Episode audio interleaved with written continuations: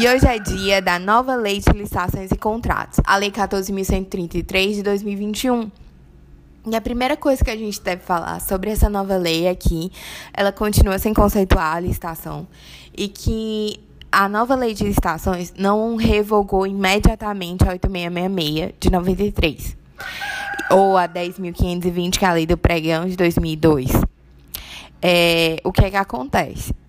O artigo 193 da lei 14.133 diz expressamente que revogam-se na data da publicação da lei, ou seja, se revogou já imediatamente, está em vigor pleno, só a parte criminal da lei de licitações, que é dos artigos 89 a 108 da lei 8666. Mas os demais artigos da lei 8666 de 93, a lei 10.520 do pregão e os artigos 1 a 47A da lei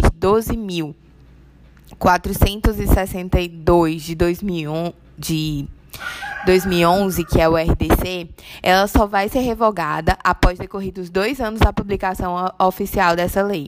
Então, é, durante esse período de dois anos, vão conviver as duas leis, podendo é, estar ser aplicada a lei 14.133 se for expressamente previsto no edital de licitação. Então, vamos prosseguir a leitura da nova Lei de Licitações e Contratos, a Lei 14.133 de 2021. Título 1. Disposições preliminares, capítulo 1, do âmbito de aplicação dessa lei. Artigo 1 Essa lei estabelece normas gerais de licitação e contratação para as administrações públicas diretas, autárquicas e fundacionais da União, dos Estados, do Distrito Federal e dos municípios, e abrange 1. Os órgãos dos poderes legislativo e judiciário da União, dos Estados e do Distrito Federal e os órgãos do poder legislativo dos municípios, quando no desempenho de função administrativa. 2. Os fundos especiais e as demais entidades controladas direta ou indiretamente pela administração pública. Então, essa lei ela estabelece normas gerais para a contratação direta da administração pública de todos os poderes, segundo o inciso 1, de todos os poderes, legislativo, judiciário, Distrito Federal, é, todos. Fundos especiais e demais entidades de, controladas direto e indiretamente pela administração. Parágrafo 1 do artigo 1, ele vai dizer quais, é, quem que não são abrangidas pela lei de licitações e contratos. Parágrafo 1. Não são abrangidas por essa lei as empresas públicas, a sociedade de economia mista e suas subsidiárias, que são regidas pela Lei 13.303 de 2016. Ressalvado o disposto nos artigos 178 dessa lei. O artigo 178 da nova Lei de Licitações e Contratos, ele inclui o o título 11 no Código Penal, que é os crimes de licitações e contratos administrativos, que antes estavam na lei 8666, ou seja, em legislação especial, e agora, imediatamente, sem essa vacância de dois anos, já integram a, a, o Código Penal pela disposição do artigo 160, 178. Então, parágrafo 2. As contratações realizadas no âmbito das repartições públicas sediadas no exterior, obedecendo às peculiaridades locais e os princípios básicos estabelecidos na lei, nesta lei, na forma de regulamentação específica a ser editada por ministro de Estado Parágrafo 3. Nas licitações e contratações que envolvam recursos provenientes de empréstimo ou doação oriundos de agência oficial de cooperação estrangeira ou de organismo financeiro de que o Brasil seja parte, podem ser admitidas 1. Um, condições decorrentes de acordos internacionais aprovados pelo Congresso Nacional e ratificados pelo Presidente da República. Também podem ser admitidos 2. Condições peculiares à seleção e à contratação constantes de normas e procedimentos das agências ou organismos, desde que a. Sejam exigidas para a obtenção do empréstimo ou doação. B. Não conflitem com os princípios constitucionais em vigor. C sejam indicadas no respectivo contrato de empréstimo ou doação e tenham sido objeto de parecer favorável do órgão jurídico do contratante do financiamento previamente à celebração do referido contrato. A D foi vedada. Agora, o parágrafo 4 ainda do artigo 1 A documentação encaminhada ao Senado Federal para a autorização do empréstimo de que trata o parágrafo 3 desse artigo deverá fazer referência às condições contratuais deverá fazer referência às condições contratuais que incidam na hipótese do referido ao parágrafo. Parágrafo 5 As contratações relativas à gestão direta e indireta das reservas internacionais do país, inclusive as de serviços conexos ou acessórios a essa atividade, serão disciplinadas em ato normativo próprio do Banco Central do Brasil, assegurada a observância dos princípios estabelecidos no caput do artigo 37 da Constituição Federal. Artigo 2 a, esta lei aplica-se a 1. Um, alienação e concessão de direito real de uso de bens. 2. Compra, inclusive por encomenda. 3. Locação. 4. Concessão e permissão de uso de bens públicos. 5. Prestação de serviços, inclusive os técnico-profissionais especializados. 6. Obras e serviços de arquitetura e engenharia. 7. Contratações de tecnologia da informação e de comunicação. Então, essa lei se aplica à alienação e concessão de direito reais de uso, à compra, inclusive por encomenda, locação, concessão e permissão de uso de bens públicos, prestação de serviços, inclusive os técnicos profissionais especializados, obras e serviços de arquitetura e engenharia, contratações de tecnologia da informação e de, e, e de comunicação.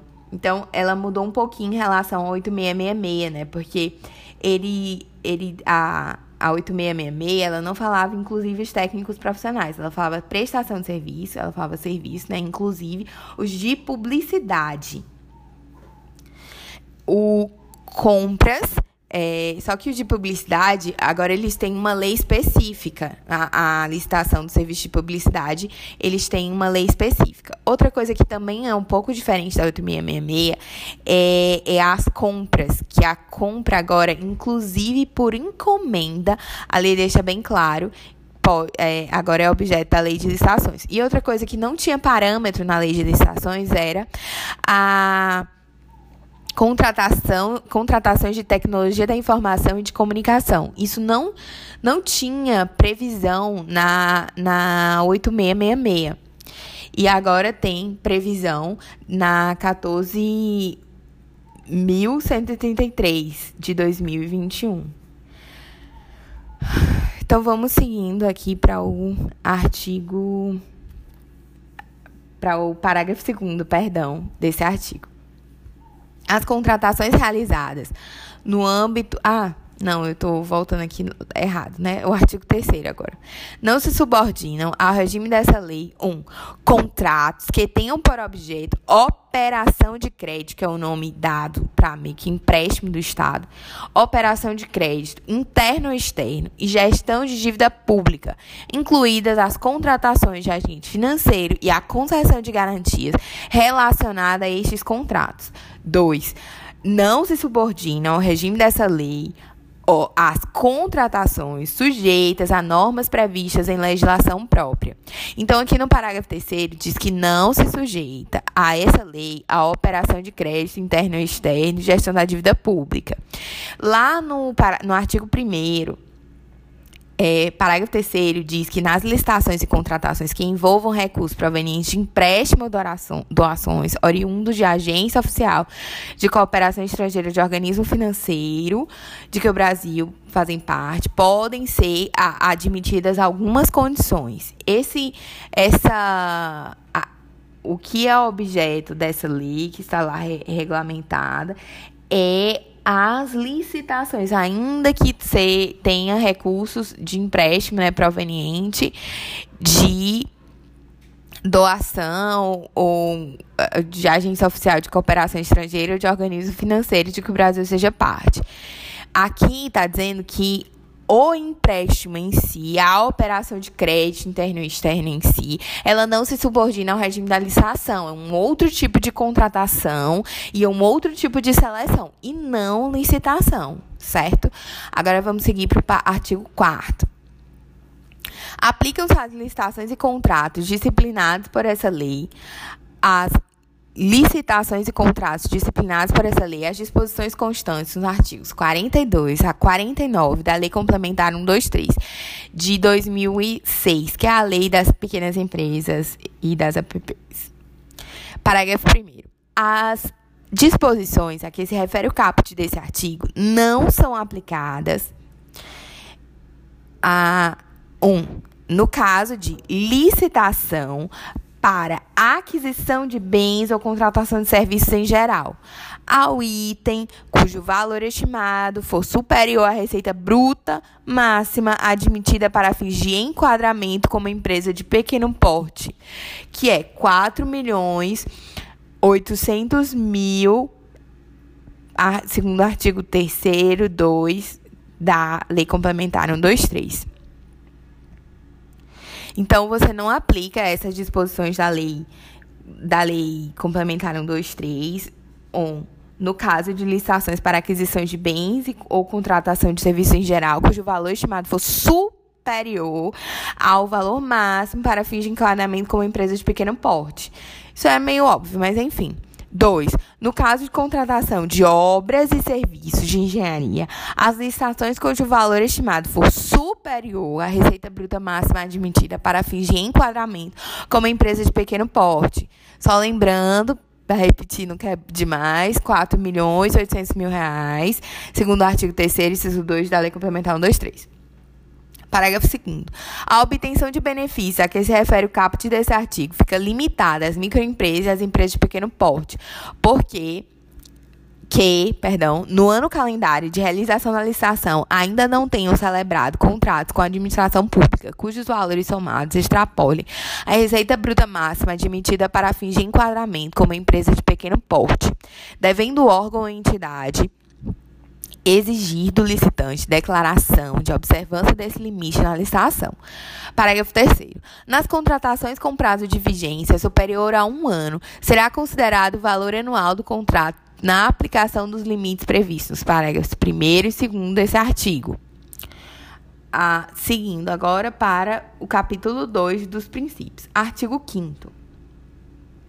Na aplicação dessa lei serão observados os princípios da legalidade, impessoalidade, moralidade, publicidade, eficiência, interesse público, da probidade administrativa, da igualdade, do planejamento, da transparência, da eficácia, da segregação de funções, da motivação, da vinculação ao edital, do julgamento objetivo, da segurança jurídica, da razoabilidade, da competitividade, da proporcionalidade, da celeridade, da economicidade e do desenvolvimento nacional sustentável, assim como as disposições presentes no Decreto-Lei 4.657, que é a Lei de Introdução às Normas de Direito Brasileiro. Vale dizer que a Lei 14.133, ela repetiu alguns dos princípios que já estavam presentes na 8666 e aí ela adicionou muitos outros. Inclusive, ela agora tem todos os que tem na Constituição, no artigo 37. A Constituição, no artigo 37, tem um limpe: legalidade, impessoalidade, moralidade, pu publicidade e limpe, né? Eficiência. Então, a Constituição, a, é, do, no artigo 37, tinha esses e não, não tinha todos na Lei 8666. Ela não tinha todos que é, legalidade, pessoalidade, moralidade, publicidade e eficiência, não tinha eficiência na 8666. E agora mudou e a Lei 866 tem todos da Constituição e a, a adicionou ainda muitos outros. O interesse público, a vinculação ao instrumento convocatório, agora se chama vinculação ao edital, que fica até mais claro, né? É, tem da segurança jurídica, da segregação, deixa eu ver aqui na ordem da lei, né? Tem do interesse público, planejamento, transparência, eficácia, segregação de funções, motivação, é, vinculação edital, que não é novo, mas é novo porque ela não era com esse nome, era vinculação ao instrumento convocatório, tem da segurança jurídica, da razoabilidade, da competitividade, da proporcionalidade, da celeridade, da economicidade, do desenvolvimento nacional sustentável. Esses princípios todos foram acrescentados é, pela, pela nova lei de licitações. É, a, a, foram, ampli, é, foram agora consignados por essa nova lei de licitações. Há alguns que ela não tinha, ela tem na lei 94, 9784, né, administração pública, lá também tem considerado consignados alguns princípios e uns coincidem e outros não. Ela, a lei de licitações ela acaba tendo mais princípios, mas é importante a gente fazer esse paralelo. No artigo 2 da Lei 9784, consigna, dentre outros princípios, o princípio da legalidade, da finalidade, da motivação, da razoabilidade, da proporcionalidade, da moralidade, da ampla defesa, do contraditório, da segurança jurídica, do interesse público e da eficiência. Então, agora, a, a lei de licitações também tem um princípio do interesse público que é relevantíssimo. É, nesse sentido. Agora vamos lá para o capítulo 3 das definições, artigo 6. Para fins dessa lei, consideram-se: inciso 1.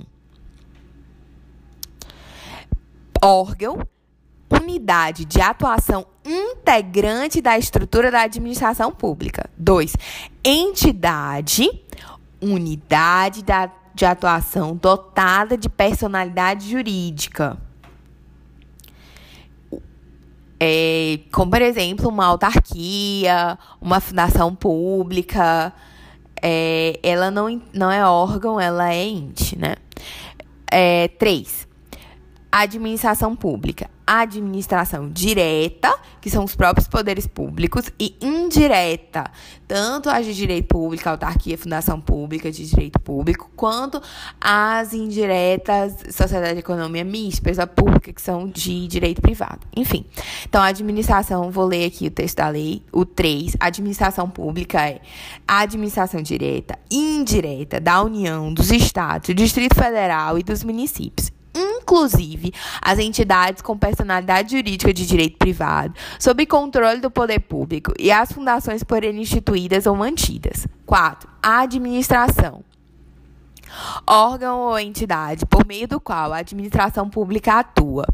5. Agente público Indivíduo que, em virtude de sua eleição, nomeação, designação, contratação ou qualquer outra forma de investidura ou vínculo, exerce mandato, cargo, emprego ou função em pessoa jurídica integrante da administração pública. 6 a autoridade, agente público dotado de poder de decisão. 7. Contratante, pessoa jurídica integrante da administração pública responsável pela contratação. 8. Contratado, pessoa física ou jurídica integrante da administração pública responsável pela contratação. 8. Contratado, pessoa física ou jurídica ou consórcio de pessoas jurídicas, signatário de contrato com a administração 9. Licitante. Pessoa física ou jurídica ou consórcio de pessoas jurídicas que participa ou manifesta a intenção de participar de processo licitatório, sendo-lhe equiparável, para fins dessa lei, o fornecedor ou prestador de serviço que, em atendimento à solicitação da administração, da administração oferece proposta. 10 aquisição remunerada, compra, né? aquisição remunerada de bens para fornecimento de uma só vez ou parceladamente, considerada imediata aquela com prazo de entrega de até 30 dias da ordem de fornecimento. 11. Serviço. Atividade ou conjunto de atividades destinadas a obter determinada utilidade intelectual ou material de interesse da administração. 12. Obra. Toda atividade estabelecida por força de lei com privativa como privativa das profissões de arquiteto e engenheiro, que implica intervenção no meio ambiente por meio de um conjunto harmônico de ações que, agregadas, formam um todo que inova o espaço físico da natureza ou acarreta alteração substancial das características originais de bem imóvel. 13. Bens e serviços comuns. Aqueles cujos padrões de desempenho e qualidade podem ser objetivamente definidos pelo edital, por meio de especificações usuais de mercado. É, 14. Bens e serviços especiais. Aqueles que possua alta heterogeneidade ou complexidade não podem ser descritos na forma do inciso 13 do caput deste artigo, exigida a justificativa prévia do contratante. 15. Serviços e, e fornecimentos contínuos. Serviços contratados e compras realizadas pela administração pública para manutenção de atividade administrativa, decorrentes de necessidades permanentes ou prolongadas. 16. Serviços contínuos com regime de dedicação exclusiva de mão de obra. Aqueles cujo modelo de execução contratual exige, entre outros requisitos, que a. Os empregados do contratado fiquem à disposição nas dependências do contrato para prestação de serviços. B. O contratado não compartilhe os recursos humanos e materiais disponíveis de uma contratação para execução simultânea de outros contratos. C. O contratado possibilite a fiscalização pelo contratante quando a distribuição, quanto à distribuição, controle e supervisão dos recursos humanos alocados aos seus, contra, aos seus contratos. Então, ele exige, o modelo de execução contratual exige esses três requisitos cumulativos aí de empregados contra, do contratado fiquem à disposição para prestação de serviço nas dependências do contratante, de que o contratado não compartilha é, os recursos humanos e materiais disponíveis de uma, de uma contratação para execução simultânea de outros contratos, e também que o contratado possibilite a fiscalização pelo contratante quando há disposição, controle e supervisão de recursos humanos alocados aos seus contratos. 12. Serviços não contínuos ou contratados por escopo, aqueles que impõem ao o dever de realizar a prestação de um serviço específico em período pré-determinado, podendo ser prorrogado, desde que justificadamente pelo prazo necessário à conclusão do objeto é, 18. Serviços técnico especiali técnicos especializados de natureza predominantemente intelectual. Aqueles realizados em trabalhos relativos a a estudos técnicos, planejamentos, projetos básicos e projetos executivos. B. Pareceres, perícias e avaliações em gerais. C. Assessorias e consultorias técnicas e auditorias financeiras e tributárias. D. Fiscalização, supervisão e gerenciamento de obras e serviços. E. Patrocínio ou defesa de causas judiciais e administrativas. F. Treinamento e aperfeiçoamento de pessoal. G. Restauração de obras de arte e de bens de valor histórico. H. Controle de qualidade tecnológico, análise, testes e ensaios de campo laboratórios instrumentação e monitoramento de parâmetros específicos de obras do, e do meio ambiente e demais serviços de engenharia que se enquadrem na definição desse inciso. 19. Notória especialização. Qualidade de profissional ou de empresa cujo conceito no no campo de sua especialidade, decorrente de desempenho anterior, estudos, experiência, publicações, organizações, organização, aparelhamento, equipe técnica ou outros requisitos relacionados com suas atividades, permite interferir que os inferir, perdão, que o seu trabalho é essencial e reconhecidamente adequado à plena satisfação do objeto do contrato.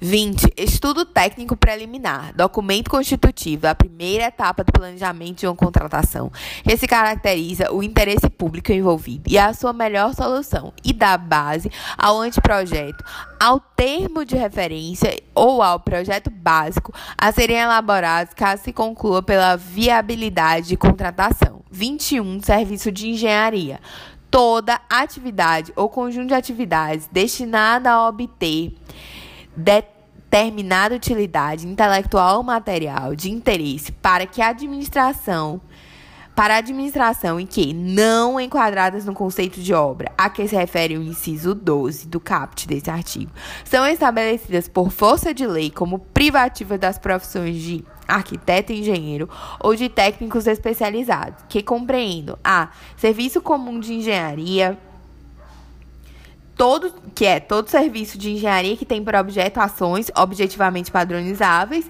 termos de desempenho e qualidades de manutenção, de adequação e de adaptação dos bens móveis e imóveis, com preservação das características originais desses bens. Também que compreendam serviços especiais, especial de engenharia, que é aquele que, por sua alta heterogeneidade ou complexidade, não pode se enquadrar na definição constante na linha A deste inciso. Inciso agora o 22 obras, serviços e fornecimento de grande vulto são aqueles cujo valor estimado supera 200, 200, 200 milhões de reais. Isso é muito importante. Obras de grande vulto tem um parâmetro objetivo aqui. É o valor estimado supera 200 milhões de reais. É, inciso 13, termo de referência. Documento necessário, ou, perdão, inciso 23 Termo de referência. Documento necessário para contratação de bens e serviços que devem conter os seguintes parâmetros e elementos descritivos: a. Definição do objeto, incluído sua natureza, os quantitativos, o prazo de contrato e, se for o caso, a possibilidade de sua prorrogação. B. Fundamentação da contratação que consiste na referência aos estudos técnicos preliminares correspondentes ou, quando não for possível, divulgar esses estudos no extrato das partes que não contiverem informações sigilosas. C. Descrição da solução como um todo, considerando todo o ciclo de vida do objeto. E D. Requisitos de contratação é modelo de execução do objeto, que consiste na definição de como o contrato deverá produzir os resultados pretendidos desde o seu início até o seu encerramento. F. Modelo de gestão do contrato, que descreve como a execução do objeto será acompanhada e fiscalizada pelo órgão ou entidade. G. Critérios de mediação de pagamento. H. Forma e critérios de seleção do fornecedor. E estimativa do valor, estimativas do valor, perdão, da contratação acompanhadas pelos preços unitários referenciais, das memórias de cálculo e dos documentos que lhe dão, lhes dão suporte com os parâmetros utilizados para a obtenção dos preços e para os respectivos cálculos que devem constar de documentos separado e classificado. E J, adequação orçamentária.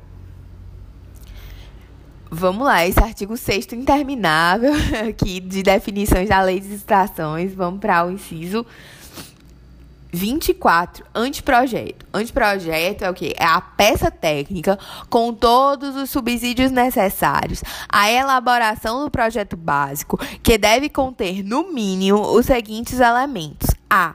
Demonstração e justificativa do programa de necessidades, avaliação de demanda do público-alvo, motivação técnico-econômico-social do empreendimento, visão global dos investimentos e definições relativas ao nível de serviço desejado. B. Condições de solidez, de segurança e de durabilidade. C prazo de entrega. D. Estética do projeto arquitetônico, traçado geométrico e ou projeto de área de influência quando cabível. E. Parâmetros de adequação ao interesse público, de economia na utilização, de facilidade na execução de impacto ambiental e de acessibilidade. F. Proposta de concepção de obra ou de serviços de engenharia. G. Projetos anteriores ou estudos preliminares que embasaram a concepção a concepção proposta, H, levantamento topográfico e cadastral, I, paredes de sondagem, J, memorial descritivo dos elementos de edificação, dos componentes construtivos e dos materiais de construção, de forma a estabelecer padrões mínimos para a contratação. Inciso 25, projeto básico conjunto de elementos necessários e suficientes com nível de precisão adequado para definir e dimensionar a obra ou serviço ou o complexo de obras ou de serviços objeto da licitação, elaborado com base nas indicações dos estudos técnicos preliminares que assegure a viabilidade técnica e o adequado tratamento do impacto ambiental do empreendimento e que possibilite a avaliação do custo da obra e a definição dos métodos e do prazo de execução, devendo conter os seguintes elementos: a levantamentos topográficos e cadastrais, sondagens e ensaios geotécnicos, ensaios e análises laboratoriais, estudos socioambientais e demais dados e levantamentos necessários para a execução da solução escolhida. B. Soluções técnicas globais e localizadas suficientemente detalhadas de forma a evitar, por ocasião da elaboração do projeto executivo e da realização das obras e montagem, a necessidade de reformulações ou variantes quanto à qualidade, ao preço e ao prazo inicialmente definidos. C. A identificação dos tipos de serviços a executar e dos materiais e equipamentos a incorporar à obra, bem como das suas especificações, de modo a assegurar os melhores resultados para o empreendimento e a segurança executiva na utilização do objeto para os fins a que se destina, considerados os riscos e os perigos identificáveis, sem frustrar o caráter competitivo para sua execução. D. Informações que possibilitem o estudo e a definição de métodos construtivos de instalações provisórias e de condições organizacionais para a obra, sem frustrar o caráter competitivo para sua execução. E. Subsídios para a montagem do plano de licitações e gestão da obra, compreendidos a sua programação, a estratégia de suprimentos, as normas de fiscalização e outros dados necessários em cada caso. F Orçamento detalhado do custo global da obra, fundamentada em quantitativos de serviço e fornecimentos propriamente avaliados, obrigatório exclusivamente para os regimes de execução previstos nos incisos 1, que é empreitada por preço unitário, 2, que é empreitada por preço global, 3, que é empreitada integral, 4, que é contratação por tarefa, 7, que é o fornecimento e prestação de serviço associados. Todos esses do caput do artigo 46 dessa lei que a gente vai ler depois. Vou chegar a ver dele, né? É, inciso 26, projeto executivo. Conjunto de elementos necessários e suficientes à execução completa da obra. Com o detalhamento das soluções previstas no projeto básico, a identificação de serviços, de materiais e de equipamentos a serem incorporados à obra, bem como suas especificações técnicas de acordo com as normas técnicas pertinentes. Inciso 27. Matriz de riscos. Matriz de riscos. Cláusula contratual. É uma cláusula contratual definidora de riscos e de responsabilidades entre as partes e caracterizadora do equilíbrio econômico-financeiro inicial do contrato, em termos de ônus financeiro decorrentes de eventos supervenientes à contratação, contendo no mínimo as seguintes informações: a. Listagem de possíveis eventos supervenientes à assinatura do contrato que possam causar impacto no seu equilíbrio econômico-financeiro e previsão de eventual necessidade de prolação de termo aditivo por ocasião de sua ocorrência. B. No caso de obrigações de resultado, estabelecimento das frações de objeto com relação às quais haverá liberdade para os contratados inovarem em soluções metodológicas ou tecnológicas em termos de modificação das soluções previamente delineadas no anteprojeto ou no projeto básico. No caso de obrigações de meio, estabelecimento preciso das frações de objeto com relação às quais não haverá liberdade para os contratados inovarem em soluções metodológicas ou tecnológicas, devendo haver obrigação de aderência entre a execução e a solução pretendida no anteprojeto ou no projeto básico, considerada as características do regime de contratação no caso de obras e serviços de engenharia. Inciso 28. Empreitada por preço unitário.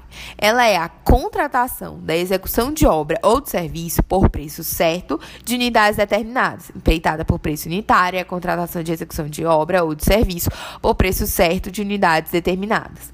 Inciso 29. Empreitada por preço global. É a contratação da execução de obra ou de serviço por preço certo e total. É a contratação da execução de obra ou de serviço por preço certo e total. Inciso 30. Empreitada integral.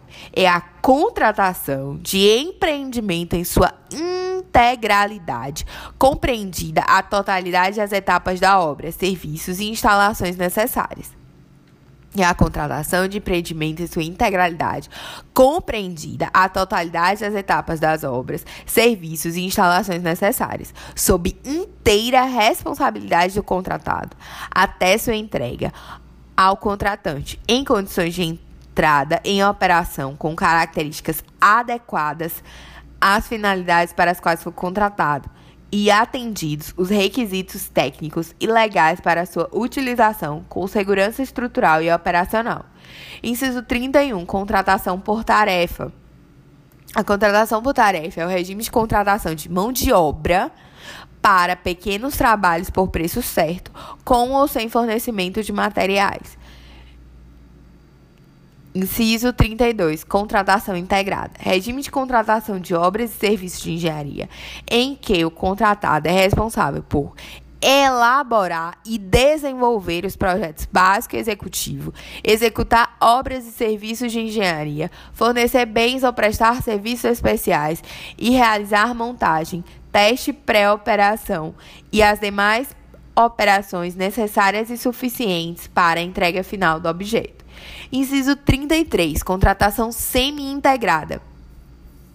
A contratação semi-integrada é regime de contratação de obras e serviços de engenharia em que o contratado é responsável por elaborar e desenvolver o projeto executivo, executar obras e serviços de engenharia, fornecer bens ou prestar serviços especiais a, e realizar montagens, testes para operação e as demais operações necessárias e suficientes para a entrega final do objeto. Inciso 34. Fornecimento e prestação de serviços associados. Regime de contratação em que, além do fornecimento do objeto, o contratado responsabiliza-se por sua operação, manutenção ou ambas por tempo determinado. Inciso 35. Licitação internacional. Licitação internacional é a licitação processada em território nacional no Brasil, na qual é admitida a participação de licitantes estrangeiros, com a possibilidade de cotação de preço em moeda estrangeira, ou licitação na qual o objeto contratual pode ou deve ser executado no todo ou em parte em território estrangeiro. Então, existem duas possibilidades para definição de licitação internacional. Tanto a licitação processada no Brasil, que admite licitantes estrangeiros, quanto a licitação cujo objeto contratual pode ou deve ser executado no todo ou em parte em território estrangeiro. Então, agora o inciso 36, Serviço Nacional é o serviço prestado em território nacional nas condições estabelecidas pelo Poder Executivo Federal. Inciso 37. Produto manufaturado nacional. Produto manufaturado produzido no território nacional, de acordo com o processo produtivo básico ou com as regras de origem estabelecidas pelo Poder Executivo Federal.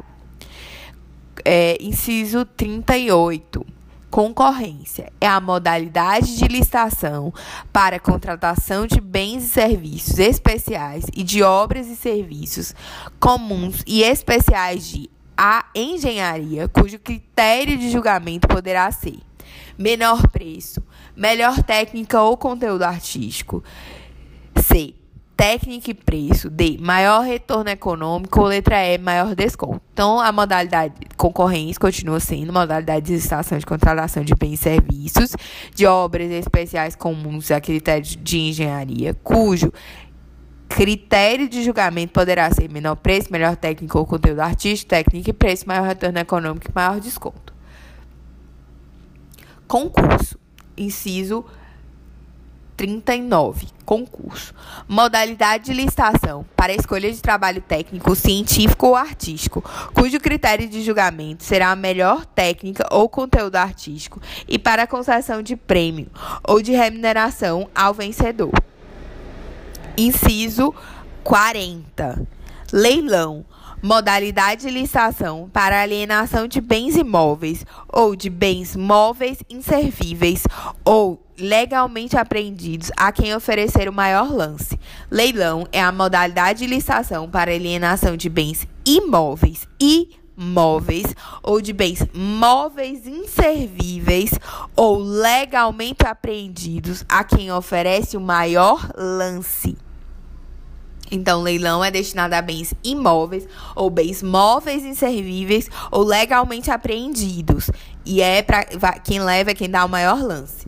Então, inciso 41, pregão.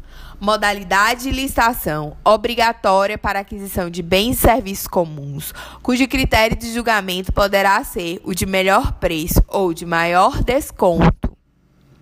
Então, pregão é obrigatório obrigatório para aquisição de bens e serviços comuns.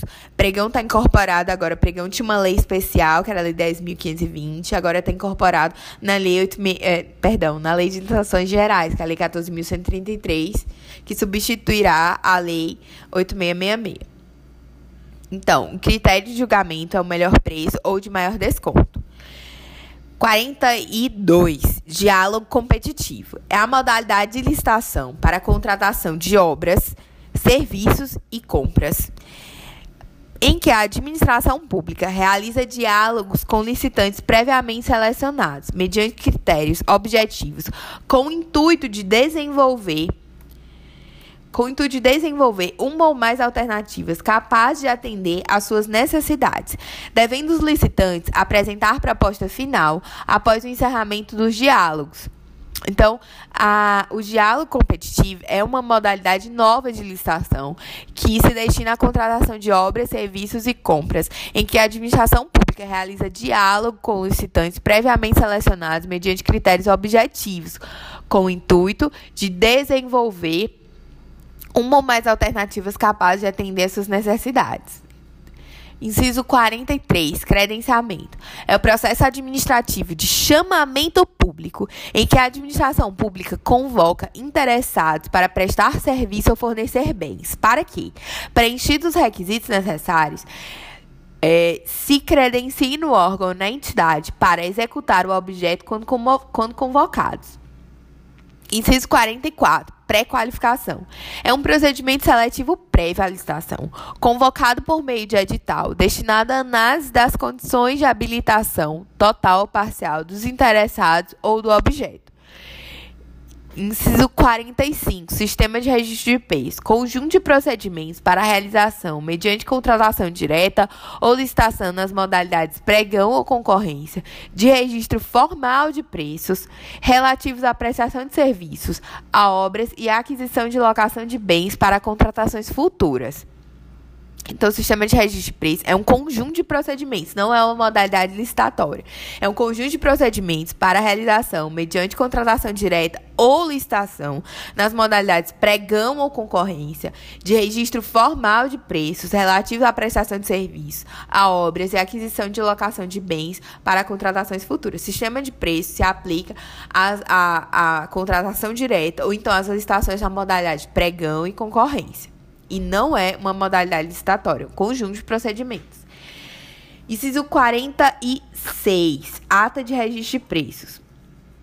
É um documento válido e obrigacional com características de, compromisso para a futura contratação, no qual são registrados o objeto e os preços, os fornecedores, os órgãos participantes e as condições a serem praticadas, conforme as disposições contidas no edital da licitação, no aviso ou instrumento de contratação direta e nas propostas apresentadas.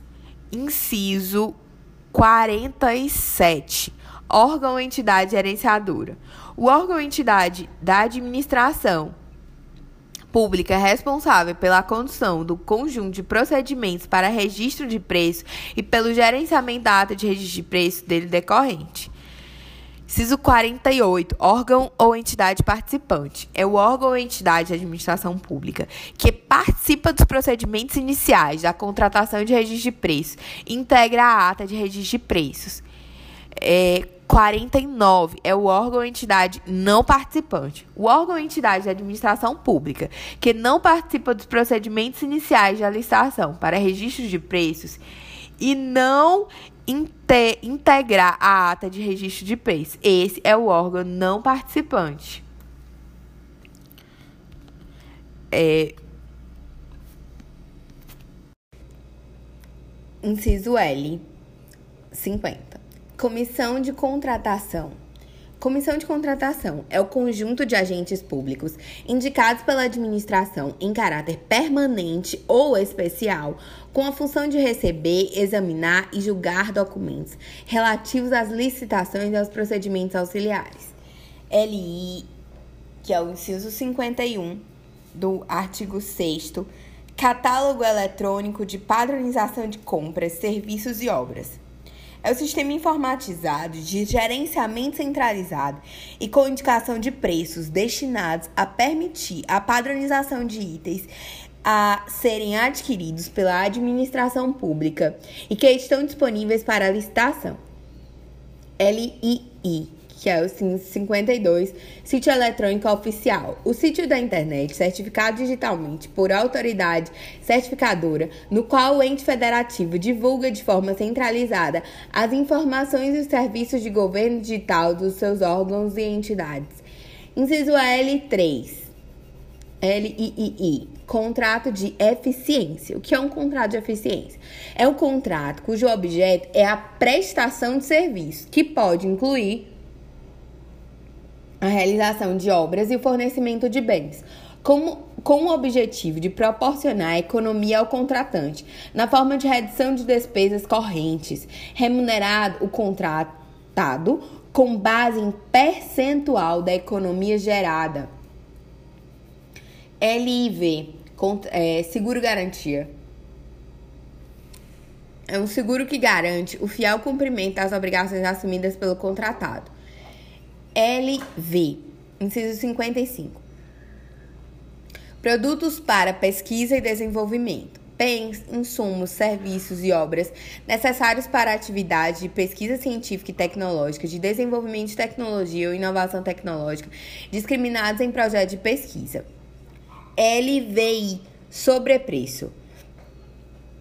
Preço orçado para licitação ou contrato em vigor em valor expressamente superior, expressivamente superior aos preços referenciais de mercado, ou seja, sobrepreço é o preço orçado para licitação ou contratado em valor expressivamente superior aos preços referenciais de mercado, seja de apenas um item, se a licitação ou contratação for por preços unitários de serviço, seja de valor global do objeto, se a licitação ou contratação for feita por tarefa, empreitada por preço global ou empreitada integral, semi-integrada ou integrada. Inciso LVII. Inciso 72, superfaturamento. Então, o sobrepreço era o preço orçado em valor expressivamente superior aos preços referenciais de mercado. Superfaturamento, aqui no inciso 52, é o dano provocado ao patrimônio da administração, caracterizado, entre outras citações, por a Medição de quantidades superiores às efetivamente executadas ou fornecidas. B. Deficiência na execução de obras e, e de serviços de engenharia que resulte em diminuição da sua, da sua qualidade, vida útil ou segurança. C. Alterações no orçamento de obras e de serviços de engenharia que causem desequilíbrio econômico-financeiro do contrato em favor do contratado. D Outras alterações de cláusulas financeiras que gerem recebimentos contratuais antecipados, distorção do cronograma físico-financeiro, prorrogação injustificada do prazo contratual com custos adicionais para a administração ou reajuste irregular de preços. Inciso 58. LVII. reajustamento em sentido estrito é a forma de manutenção do equilíbrio econômico-financeiro de contrato consistente na aplicação de índice de correção monetária previsto no contrato, que deve retratar a variação efetiva do custo do produto, admitida a adoção de índices específicos ou setoriais. Então, o reajustamento é uma forma de manutenção do equilíbrio econômico atuarial que consiste econômico, equilíbrio econômico-financeiro, que consiste na aplicação de um índice de correção monetária previsto no contrato. É, agora, o, in, o LIX, CISO 59, repactuação. Forma de, com, de manutenção do equilíbrio econômico-financeiro de contrato utilizada para serviços contínuos com regime de dedicação exclusiva de mão de obra ou predominância de mão de obra por meio da análise de variação dos custos contratuais, devendo estar prevista no edital. Com data vinculada à apresentação de propostas para os custos decorrentes do mercado e com data vinculada ao acordo, à convenção coletiva ou ao despídio coletivo ao qual o orçamento esteja vinculado para os custos decorrentes de mão de obra. Então, a repactuação é uma forma de manutenção do equilíbrio econômico-financeiro do contrato, utilizada para serviços contínuos, com regime de dedicação exclusiva de mão de obra ou predominância de mão de obra, por meio da análise da variação dos custos contratuais, e ela deve estar prevista no edital, inclusive com data vinculada. A apresentação das propostas para os custos decorrentes do mercado com data vinculada ao acordo, à convenção coletiva ou dissídio coletivo ao qual o orçamento esteja vinculado para os custos decorrentes de mão de obra. Inciso 60. Agente de contratação. Pessoa designada pela autoridade competente entre servidores efetivos ou empregados públicos de quadros permanência à administração pública para tomar decisões, acompanhar o trâmite da licitação, dar impulso ao procedimento licitatório e executar quaisquer outras atividades necessárias ao bom andamento do certame até a homologação. Então, essa previsão de alocação de, é, é, de, do artigo 6 aqui estabelece os principais conceitos a serem observados é, na, nas licitações. Então, ele é, é um artigo riquíssimo que traz os principais conceitos. Dessa primeira leitura da lei, a gente percebeu uma vários conceitos importantes. Ele diferencia sobre preço, superfaturamento. É, ele também é, conceitua obra, entidade, administração pública, matriz de riscos, o inciso XXVII, que é o inciso 27 ele é, conceitua a matriz de riscos, que é uma cláusula contratual definidora de riscos e de responsabilidade entre as partes e a e caracterizadora do equilíbrio econômico-financeiro do contrato. Essa matriz de riscos, ela, ela era prevista já, mas não na 8666. Ela era prevista em, a, na, na, nas outras legislações é, que tratam sobre licitações e contratos. Destacadamente, essa matriz de alocação de riscos existia hum, é, na lei de PPP. Na PPP existe a, a, a alocação de riscos e inclusive também na que é uma forma né, de, de parceria público-privada e tudo existiu essa inovação também é, a possibilidade de uma cláusula de alocação de riscos na Lei 13.303, que é a das empresas públicas, e aí ela trata de licitações e contratos. E agora também está prevista a Lei 14.133, que é essa lei agora que veio substituir a 8.666. E essa foi uma inovação importantíssima. Aqui você vê que alguns institutos, por exemplo, o, é, é, esse mesmo de matriz de alocação de riscos, ela aproximou a lei de licitações de outras leis que já existiam. E trouxe, né, aqui a gente vê até na conceituação que ele conceituou o pregão, pregão como uma modalidade de licitação regular, a que já foi incorporada a Lei 14.133. Então, o pregão, ele agora é uma modalidade de licitação.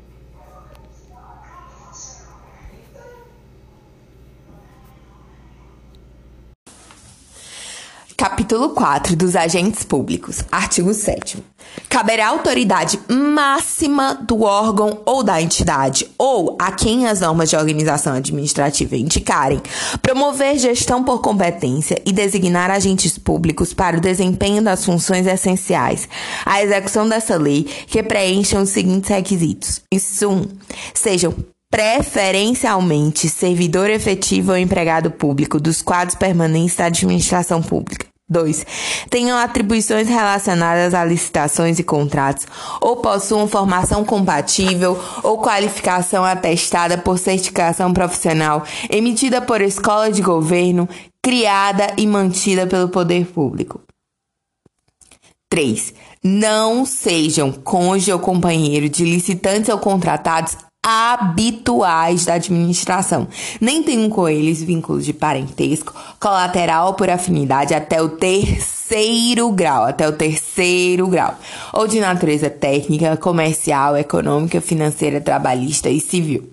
A autoridade referida nesse parágrafo primeiro, a autoridade referida no caput desse artigo deverá observar o princípio da segregação de funções, vedada a designação do mesmo agente público para atuação simultânea em funções mais suscetíveis a riscos, de modo a reduzir a possibilidade de ocultação de erros e de ocorrência de fraudes na perspectiva da respectiva contratação. Parágrafo 2 o disposto no caput e no parágrafo 1 desse artigo, inclusive os requisitos estabelecidos, também se aplica aos órgãos de assessoramento jurídico e controle interno da administração. Artigo 8 A licitação será conduzida por agente de contratação, que é pessoa designada pela autoridade competente entre servidores efetivos ou empregados públicos dos quadros permanentes da administração pública, para tomar decisões, acompanhar o trâmite da licitação, dar impulso ao procedimento licitatório e executar quaisquer outras atividades necessárias ao bom andamento do certame, até a homologação. Parágrafo 1. O agente de contratação será auxiliado por equipe de apoio responsável por equipe de apoio, perdão, e responderá individualmente pelos atos que praticar, salvo quando induzido a erro pela atuação da equipe. Então, o agente de apoio ele será auxiliado pela equipe de apoio e responderá individualmente pelos atos que praticar, salvo quando induzido a erro pela equipe. Parágrafo 2.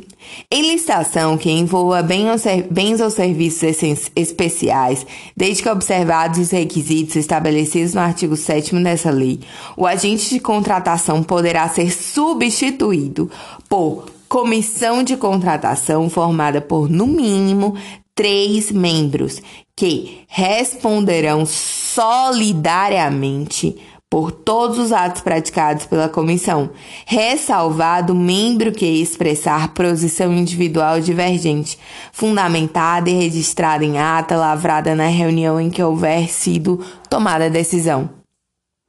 Parágrafo 3 as regras relativas à atuação do agente de contratação e da equipe de apoio, ao funcionamento da comissão de contratação e à atuação de fiscais e gestores de contratos de que trata essa lei serão estabelecidas em regulamento e deverá ser prevista a possibilidade de eles contarem com o apoio dos órgãos de assessoramento jurídico e de controle interno para o desempenho das funções essenciais à execução do disposto nessa lei. Parágrafo 4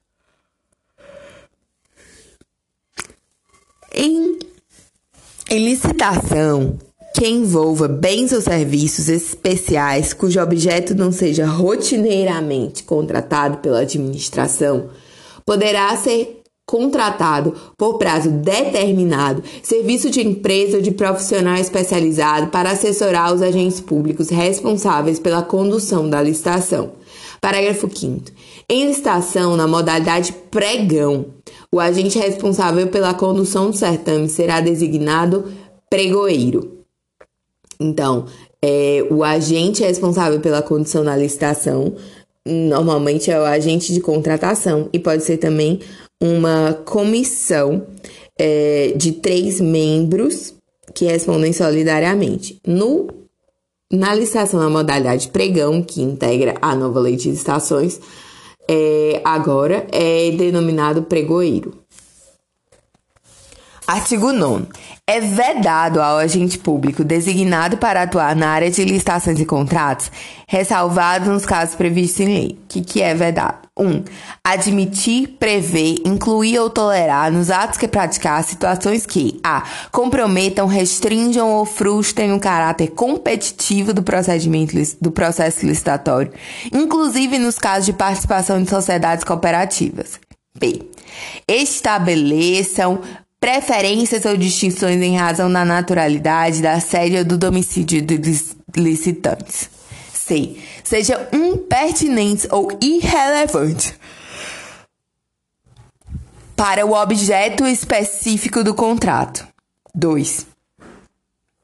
Também é vedado ao agente público designado para atuar na área de licitações e contratos estabelecer tratamento diferenciado de natureza comercial, legal, trabalhista, previdenciária ou qualquer outra entre empresas brasileiras e estrangeiras, inclusive no que se refere à moeda, modalidade e local de pagamento, mesmo quando envolvido financiamento de agência internacional. Salvado, né, os casos previstos em lei.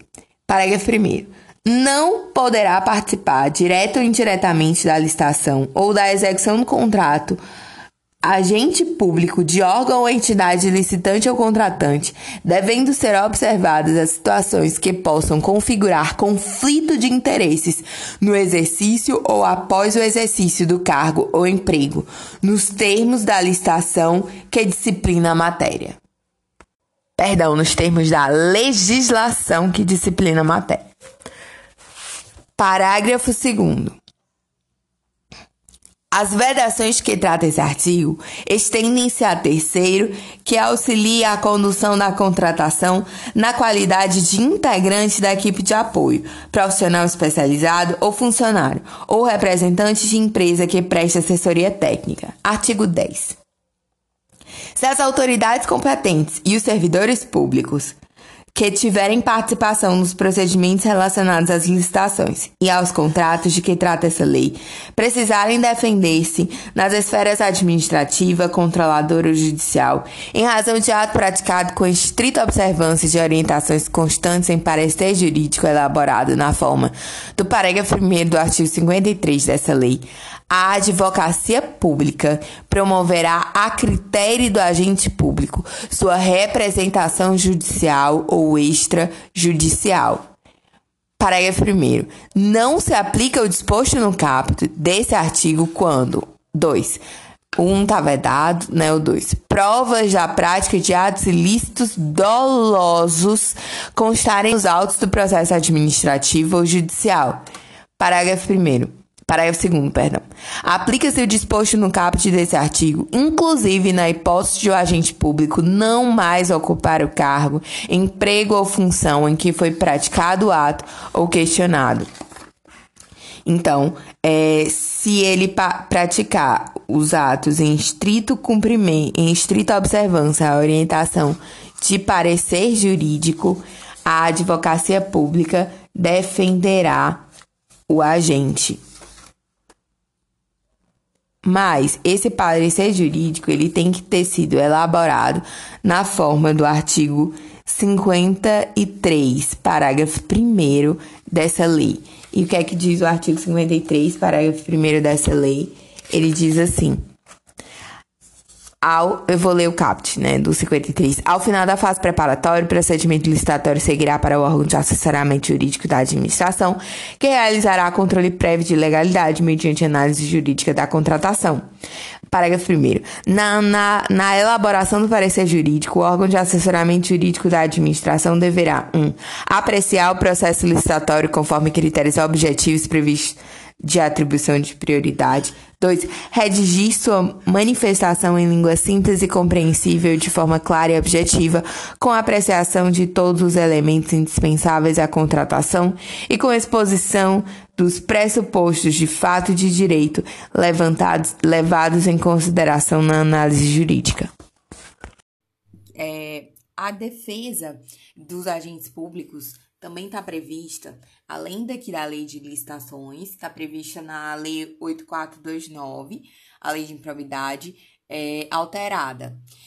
Só que houve uma decisão liminar do STF que afastou essa representação, porque os agentes públicos é, não, não necessariamente a defesa do agente político coincide com a defesa do interesse público. Muitas vezes a, a administração pública foi vítima do agente público.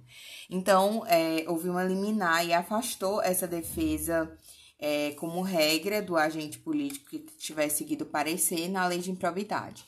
É, aqui na lei de licitações e contratos ainda não houve manifestação do STF, é, mas assim, vale lembrar que já há uma possibilidade de representação de agentes públicos pelas procuradorias. É no caso da Lei 9028 da União, aplica-se à AGU, e no artigo 22 ela diz assim: a AGU e seus órgãos vinculados nas respectivas áreas de atuação ficam autorizados a representar judicialmente os titulares e os membros do poder, de, dos poderes da República, das instituições federais referidas no título 4, capítulo 4 da Constituição, bem como os titulares dos ministérios e demais órgãos da Presidência da República, de autarquias e fundações públicas federais, e de cargos de natureza especial, de direção e assessoramento superiores, e daqueles efetivos, inclusive promovendo ação penal privada ou representando perante o Ministério Público, quando vítimas de crime, quanto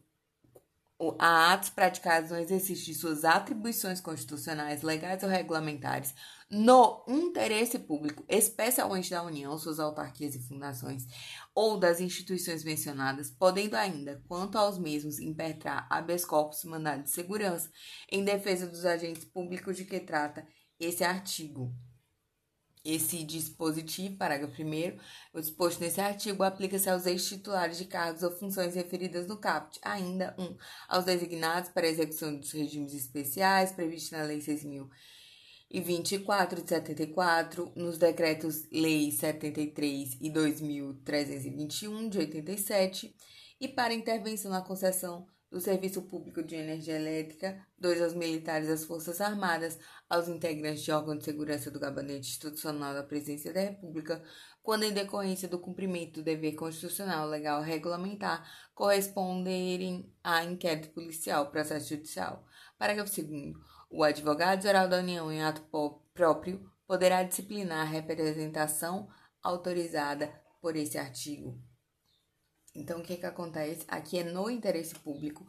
É, quando ele pratica ato no exercício da função, ou seja, não há ele não exorbita, ele não ultrapassa seus poderes, seus limites, e ele age de acordo com a lei. Então, quando for é, no interesse público da União defender aquele agente, porque é para manter o ato, basicamente, então é possível, aqui é previsão da Lei 9028.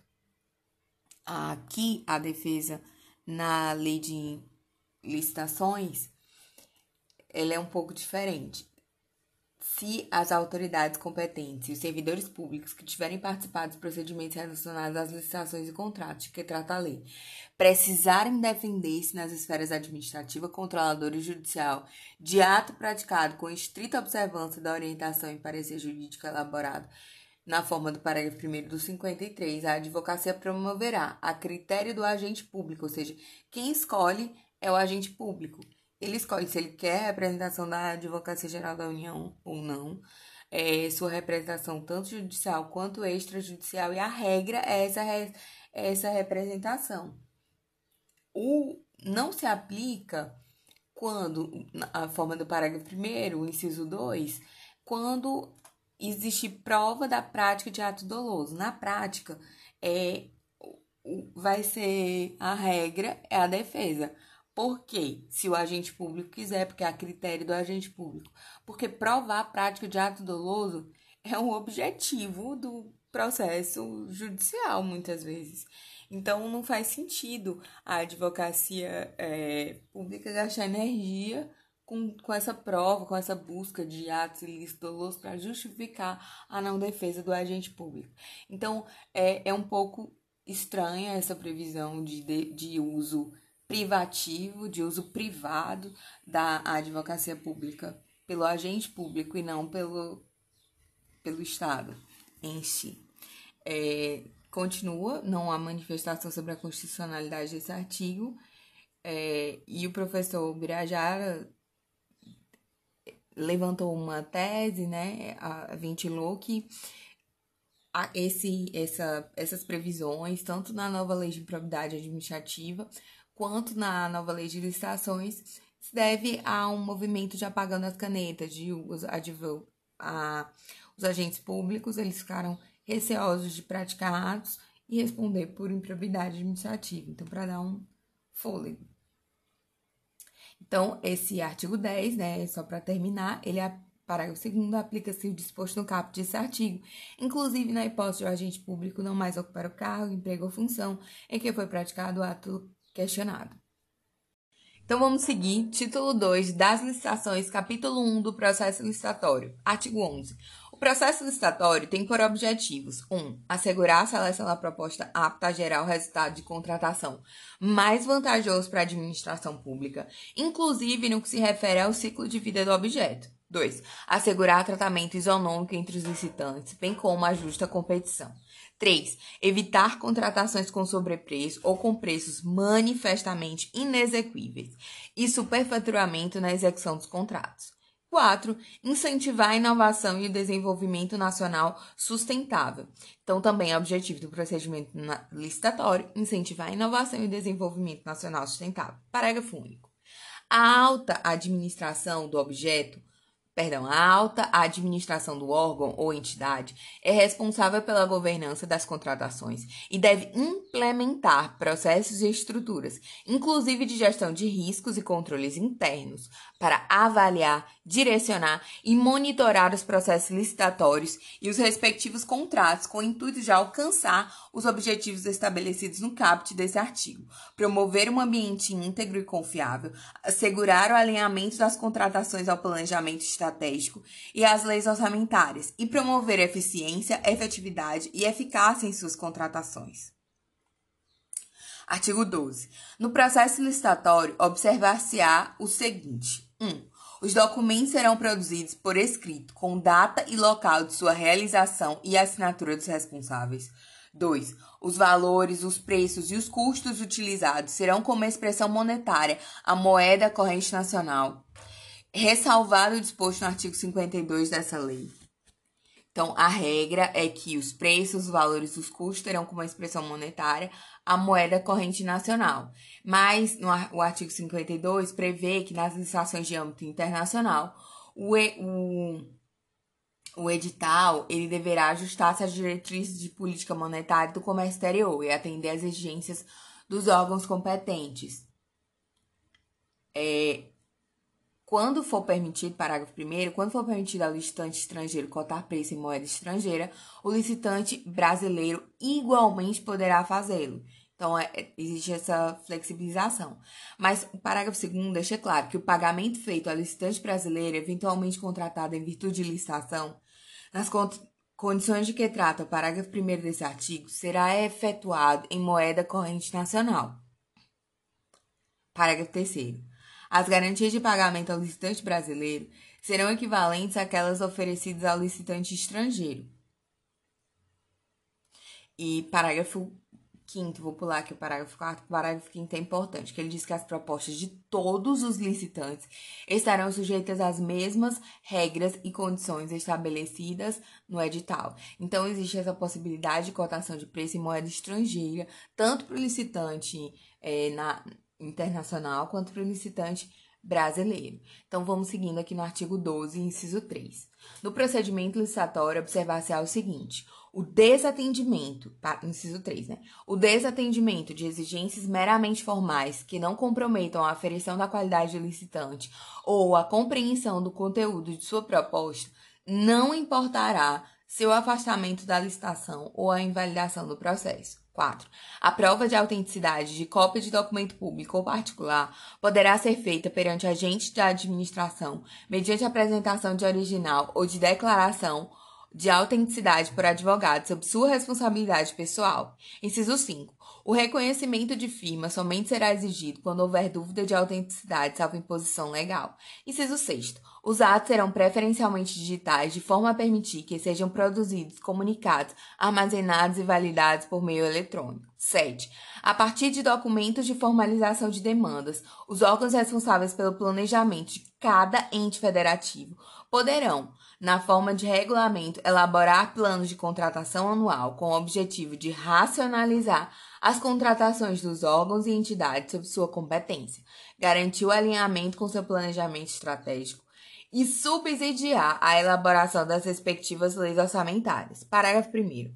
O plano de contratações anual, de que trata o inciso 7 do caput desse artigo, deverá ser divulgado e mantido à disposição do público em sítio eletrônico oficial e será observado pelo ente federativo na realização de licitações e na execução de contratos. Parágrafo 2. É permitida a identificação e assinatura digital por pessoa física ou jurídica em meio eletrônico, mediante certificado digital emitido em âmbito da infraestrutura de chaves públicas brasileiras, ICP Brasil. Artigo 13.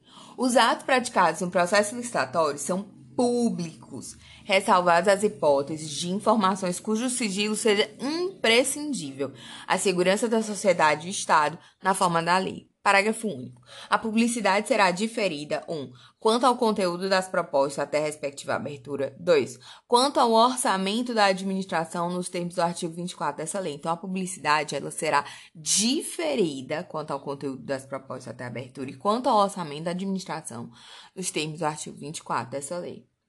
Artigo 14. Não poderão disputar a licitação ou participar de execução de contrato, direto ou indiretamente, 1. Um, o autor do anteprojeto, do projeto básico ou do projeto executivo. Pessoa física ou jurídica, quando a licitação versar sobre obra, serviço ou fornecimento de bens a ele relacionados.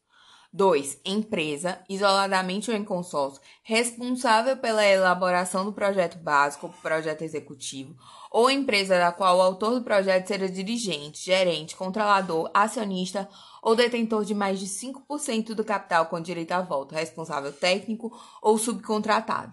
Quando a licitação versar sobre obra, serviço ou fornecimento de bens a ela necessários. 3 pessoa física ou jurídica que se encontra ao tempo da licitação impossibilidade de participar da licitação em decorrência de sanção que lhe foi imposta. 4. Aquele que mantenha vínculo de natureza técnica, comercial, econômica, financeira, trabalhista ou civil com o dirigente do órgão ou entidade contratante ou com aquele ou com agente público que desempenhe função na licitação ou atue na fiscalização ou na gestão do, contratado, do contrato ou que dele seja cônjuge, companheiro ou parente em linha reta colateral por afinidade, até o terceiro grau, devendo essa proibição constar expressamente do edital de licitação. Inciso 5. Empresas controladoras, controladas ou coligadas nos termos do da Lei 6.404 de 76, correndo, concorrendo entre si. 6. Pessoa física ou jurídica que nos cinco anos anteriores a divulgação do edital tenha sido condenada judicialmente com trânsito em julgado por exploração de trabalho infantil, por submissão de trabalhadores a condições análogas às de escravo ou por contratação de adolescentes nos casos vedados pela legislação trabalhista. Parágrafo 1. O impedimento de que trata o inciso 3 do caput desse artigo, que é a pessoa física que se encontre impossibilitada de participar da licitação, porque foi imposta a sanção, então ela será também aplicada ao licitante que atue em substituição a outra pessoa, física ou jurídica, com o intuito de burlar a efetividade da sanção a ela aplicada, inclusive a sua controladora, controlada ou coligada, desde que devidamente comprovado o ilícito ou a utilização fraudulenta da personalidade jurídica do licitante. Parágrafo Parágrafo 3. Equiparam-se aos autores do projeto as empresas integrantes do mesmo grupo econômico. Parágrafo 4. O disposto nesse artigo não impede a licitação ou a contratação de obra ou serviço que inclua como encargo do contratante a elaboração do projeto básico e do projeto executivo nas contratações integradas e do projeto executivo nas demais regimes de, exe de execução. Artigo, parágrafo 5 Em licitações e contratações realizadas no âmbito de projetos e programas parcialmente financiados por agência oficial de cooperação estrangeira ou por organismos financeiros internacional com recursos do financiamento ou da contrapartida nacional, não poderá participar pessoa física ou jurídica que integre o rol de pessoas sancionadas por essas entidades ou que seja declarada inidônea nos termos de lei. Artigo 15. Salvo veração devidamente justificada no, procedimento, no processo licitatório, pessoa jurídica poderá participar de licitação em consórcio, observadas as seguintes normas. 1. Um, comprovação de compromisso público ou participar ou particular de constituição de consórcio subscrito pelos consorciados. 2. Indicação da empresa líder do consórcio, que será responsável por sua representação perante a administração. 3. Admissão, para efeito de habilitação técnica, de somatório de quantitativos de cada consorciado e para efeito de habilitação econômico-financeira do somatório dos valores de cada consorciado. 4. Impedimento de a empresa consorciada participar na mesma licitação de mais de um consórcio ou de forma isolada. 5. Responsabilidade solidária dos integrantes pelos atos praticados em consórcio, tanto na fase de licitação quanto na de execução do contrato. Parágrafo 1. O edital deverá estabelecer para o consórcio acréscimo de 10% a 30% sobre o valor exigido de licitante individual para habilitação econômico-financeira, salvo justificação. Parágrafo 2. O acréscimo previsto no parágrafo 1 desse artigo, de 10 a 30% sobre o valor exigido do listante individual para habilitação econômica, é estabelecido para o consórcio, né, salvo justificação, ele não se aplica aos consórcios compostos, em sua totalidade, de microempresas e empresas e pequenas empresas assim definidas em parágrafo 3 o licitante vencedor é obrigado a promover, antes da celebração do contrato, a constituição e o registro do consórcio, nos termos do compromisso referido no inciso 1 do caput desse artigo. Parágrafo 4. Desde que haja justificativa técnica aprovada pela autoridade competente, o edital de licitação poderá estabelecer limite máximo para o número de empresas consorciadas. Parágrafo 5. A substituição de consorciado deverá ser expressamente autorizada pelo órgão ou entidade contratante e condicionada à comprovação de que a nova empresa de consórcio possui, no mínimo, os mesmos quantitativos para efeito de habilitação técnica e os mesmos valores para efeito de qualificação econômico-financeira apresentados pela empresa substituída para fins de habilitação do consórcio no processo licitatório que originou o contrato. Artigo 16.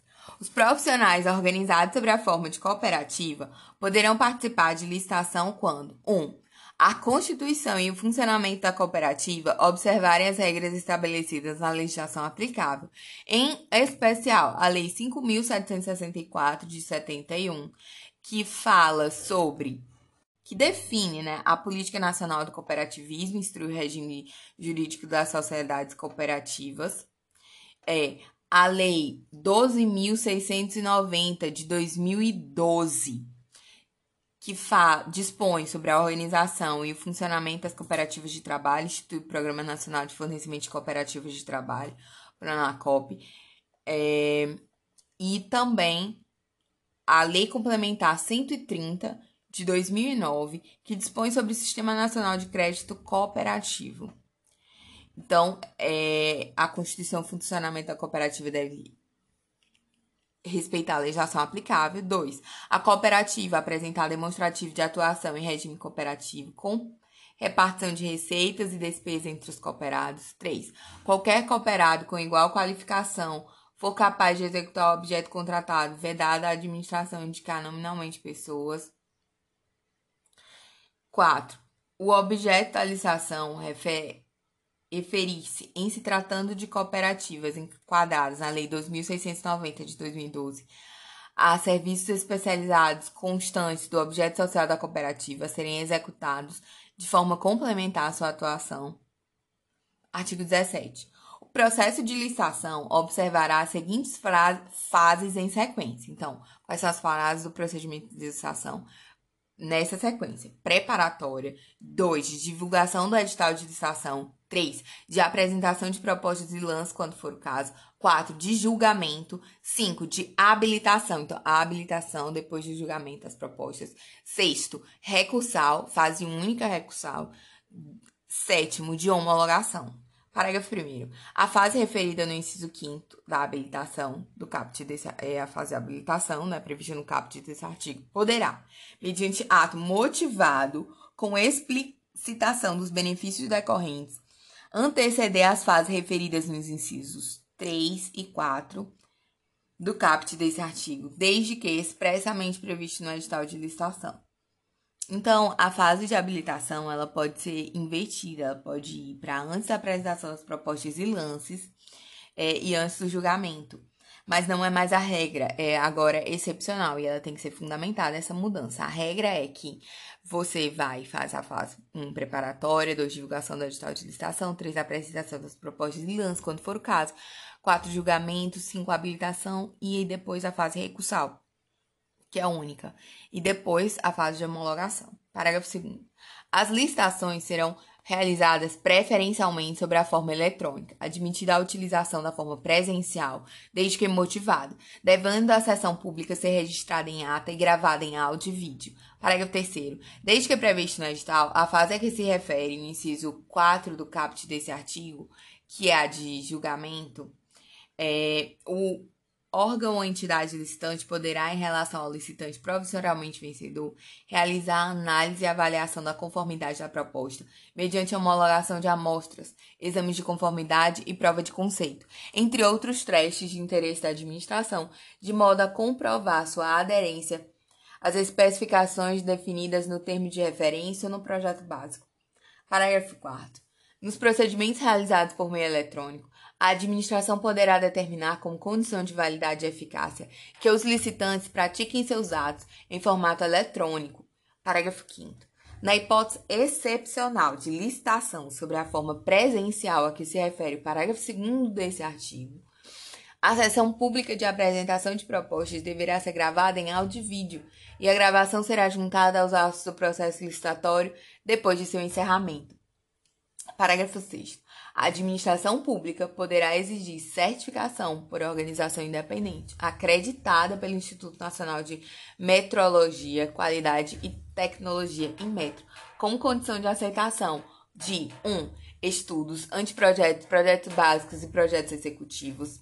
Então, ele também pode exigir essa certificação por organização independente acreditada pelo Inmetro. 2. É, como condição para aceitação de conclusão de fases ou de objeto de contrato. 3. Material, como condição de aceitação de material e corpo técnico apresentados por empresas para fins de habilitação. Seguindo na nova lei de licitações, seção 2 das modalidades de licitação, artigo 28. São modalidades de licitação 1. Um, pregão, 2, concorrência, 3, concurso, 4, leilão, quinto, diálogo competitivo. Como a gente viu, agora tá na, na própria lei de licitação a modalidade pregão, que era em lei especial. E sumiram dois tipos de licitações: o convite e a tomada de preços. Então, agora, é pregão, concorrência, concurso, leilão e diálogo competitivo. Diálogo competitivo é a nova modalidade de licitação criada pela Lei de Licitações. Parágrafo 1. Além das modalidades referidas no caput desse artigo, a administração pode servir-se dos procedimentos auxiliares previstos no artigo 78 dessa lei. Parágrafo 2 é vedada a criação de outras modalidades de licitação ou ainda a combinação daquelas referidas no caput desse artigo. Artigo 29. A concorrência e o pregão seguem o rito procedimental comum a que se refere o artigo 17 dessa lei, adotando-se o pregão sempre que o objeto possuir padrões de desempenho e qualidade que possam ser objetivamente definidos pelo edital por meio de especificações usuais de mercado. Parágrafo único. O pregão não se aplica a contratações de serviços técnicos especializados de natureza predominantemente intelectual e de obras e serviços de engenharia, exceto os serviços de engenharia de que trata alinhado o inciso 21 do caput do artigo 6 dessa lei. Artigo 30. O concurso observará as regras e condições previstas em edital, que indicará 1. Um, a qualificação exigida dos participantes. 2 as diretrizes e formas de apresentação do trabalho. 3. As condições de realização e o prêmio ou remuneração a ser concedido ao vencedor. Parágrafo único. Nos concursos destinados à elaboração do projeto, o vencedor deverá ceder à administração pública, nos termos, nos termos do artigo 93 dessa lei, todos os direitos patrimoniais relativos ao projeto e autorizar sua execução conforme juízo de conveniência e oportunidade das autoridades competentes. Artigo 31. O leilão poderá ser cometido a leiloeiro oficial ou a servidor designado pela autoridade competente da administração, e regulamento deverá dispor sobre seus procedimentos operacionais. Artigo prim... Parágrafo 1. Se optar pela realização de leilão, por intermédio de leiloeiro oficial, a administração deverá selecioná-lo mediante credenciamento ou licitação na modalidade pregão e adotar o critério de julgamento de maior desconto para as comissões a serem cobradas, utilizados como parâmetro máximo os percentuais definidos na lei que regula a referida profissão e observados os valores dos bens a serem leiloados. Parágrafo 2. O leilão será precedido da divulgação do edital em sítio eletrônico oficial, que conterá 1. Um, descrição do bem com suas características e, no caso de imóvel, sua situação e suas divisas com remissão à matrícula e aos registros. Parágrafo 2. O valor pelo qual o bem foi avaliado, o preço mínimo pelo qual poderá ser alienado, as condições de pagamento e, se for o caso, a comissão do leiloeiro designado. 3. A indicação do lugar onde estiverem os móveis, os veículos e os removentes. Parágrafo inciso 4 o sítio da internet e o período em que ocorrerá o leilão, salvo se excepcionalmente for realizado sobre a forma presencial por comprovada inviabilidade técnica ou desvantagem para a administração, hipótese em que serão indicados o local, o dia e a hora de sua realização. Quinto, a especificação dos eventuais ônus, gravames ou pendências existentes sobre os bens a serem leiloados. Parágrafo 3. Além da divulgação no sítio eletrônico oficial, o edital do leilão será fixado em local de ampla circulação de pessoas, na sede de administração, e poderá ainda ser divulgado por outros meios necessários para ampliar a publicidade e a competitividade da licitação. Parágrafo 4. O leilão não exigirá registro cadastral prévio, não terá fase de habilitação e deverá ser homologado assim que concluída a fase de lances, superada a fase recursal e efetivado o pagamento pelo licitante vencedor na forma definida no edital. Artigo 32. A modalidade de diálogo competitivo é restrita a contratações em que a administração 1. Um, vise a contratar objeto que envolva as seguintes condições: a. Inovação tecnológica ou técnica. B. Impossibilidade de o órgão ou entidade ter sua necessidade satisfeita sem a adaptação de soluções disponíveis no mercado. E C. Impossibilidade de as especificações técnicas serem definidas com precisão suficiente pela administração. 2. Verifique a necessidade de definir e identificar os meios e as alternativas que possam satisfazer suas necessidades, com destaque para os seguintes aspectos: a. A solução técnica mais adequada. B. Os requisitos técnicos aptos a concretizar a solução já definida. C. A estrutura jurídica ou financeira do contrato. O 3 está vetado. Parágrafo 1. do artigo 32. Na modalidade de diálogo competitivo, serão observadas as seguintes disposições: 1. Um, a administração apresentará, por ocasião da divulgação do edital em sítio eletrônico oficial, suas necessidades e as exigências já definidas e estabelecidas no prazo mínimo de 25 dias úteis para manifestação de interesse na participação da licitação. 2.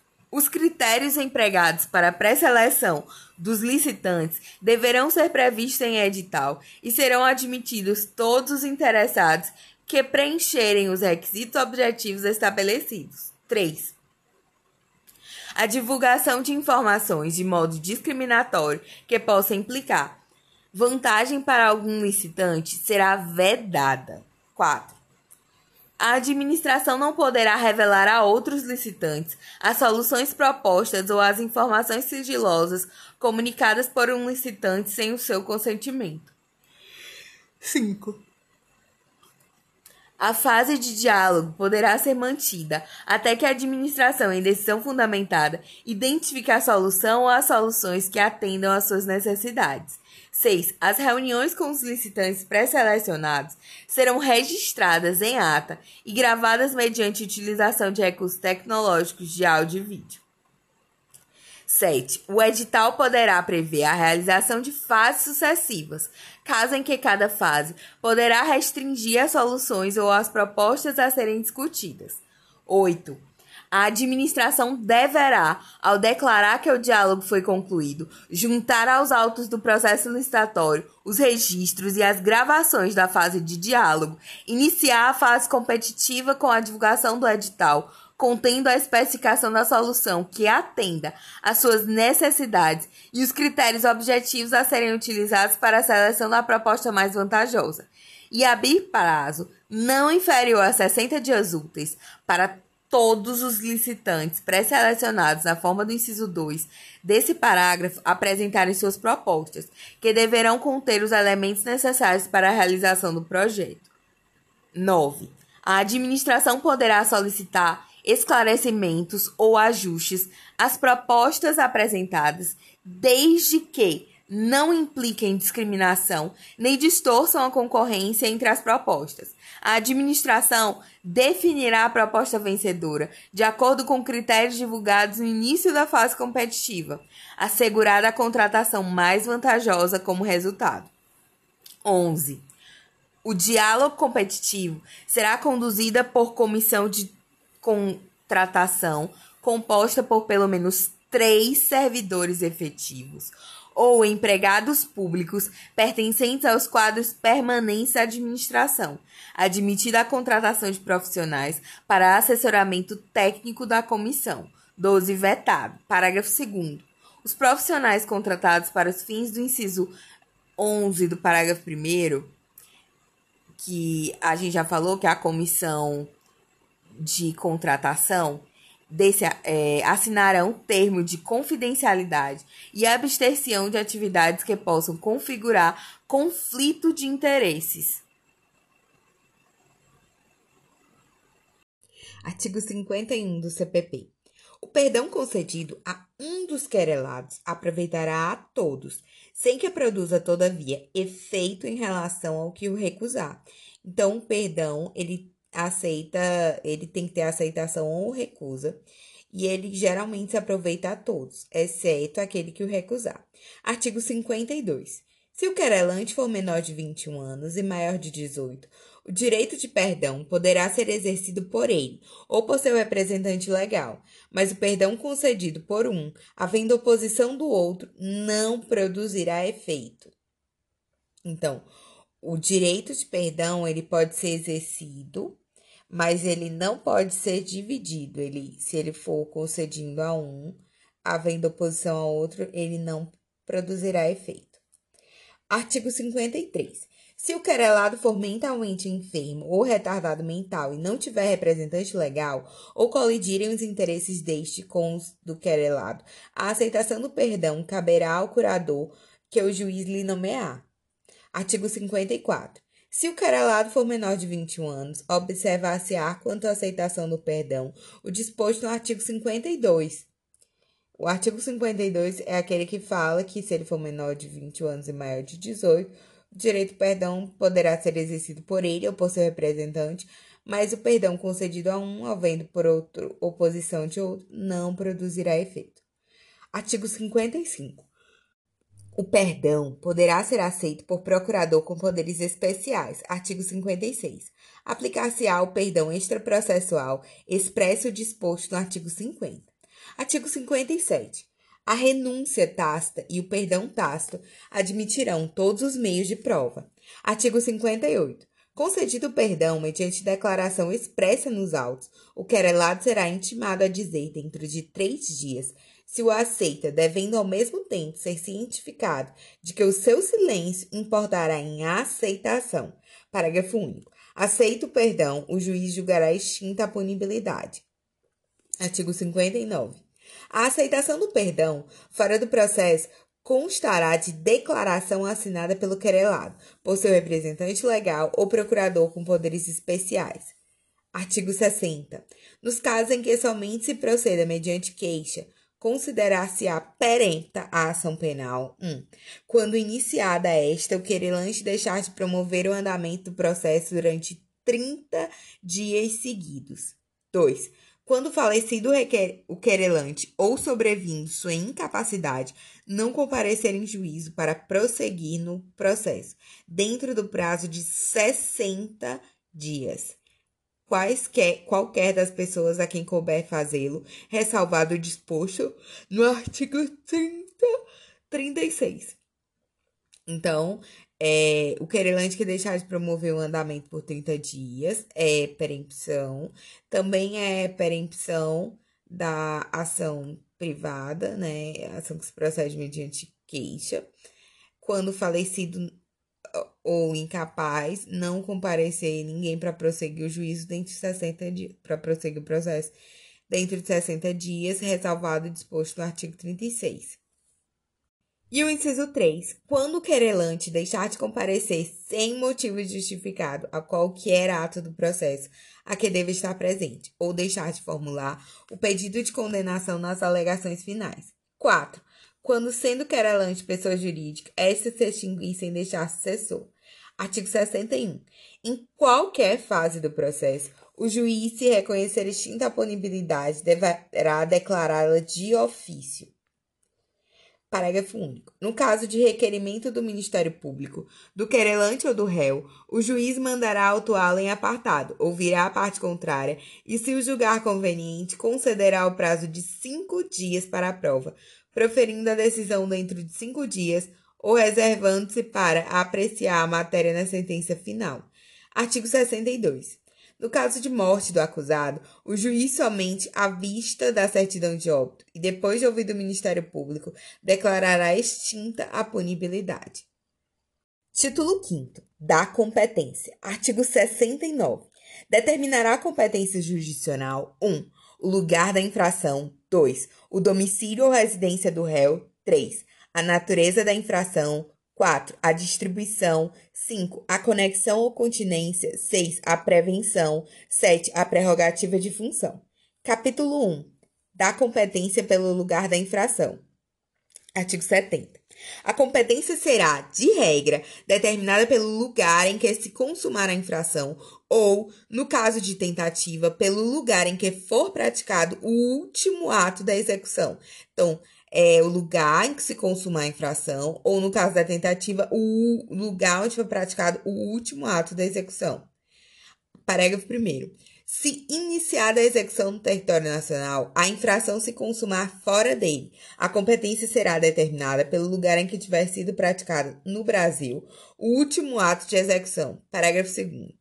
Quando o último ato de execução for praticado fora do território nacional, será competente o juiz do local em que o crime, embora parcialmente tenha, se, tenha produzido ou deveria produzir seu resultado. Parágrafo 3. Quando incerto o limite territorial entre duas ou mais jurisdições, ou quando incerta a jurisdição por ter sido a infração consumada ou tentada nas divisas de duas ou mais jurisdições, a competência firmar-se-á pela prevenção. Parágrafo 4.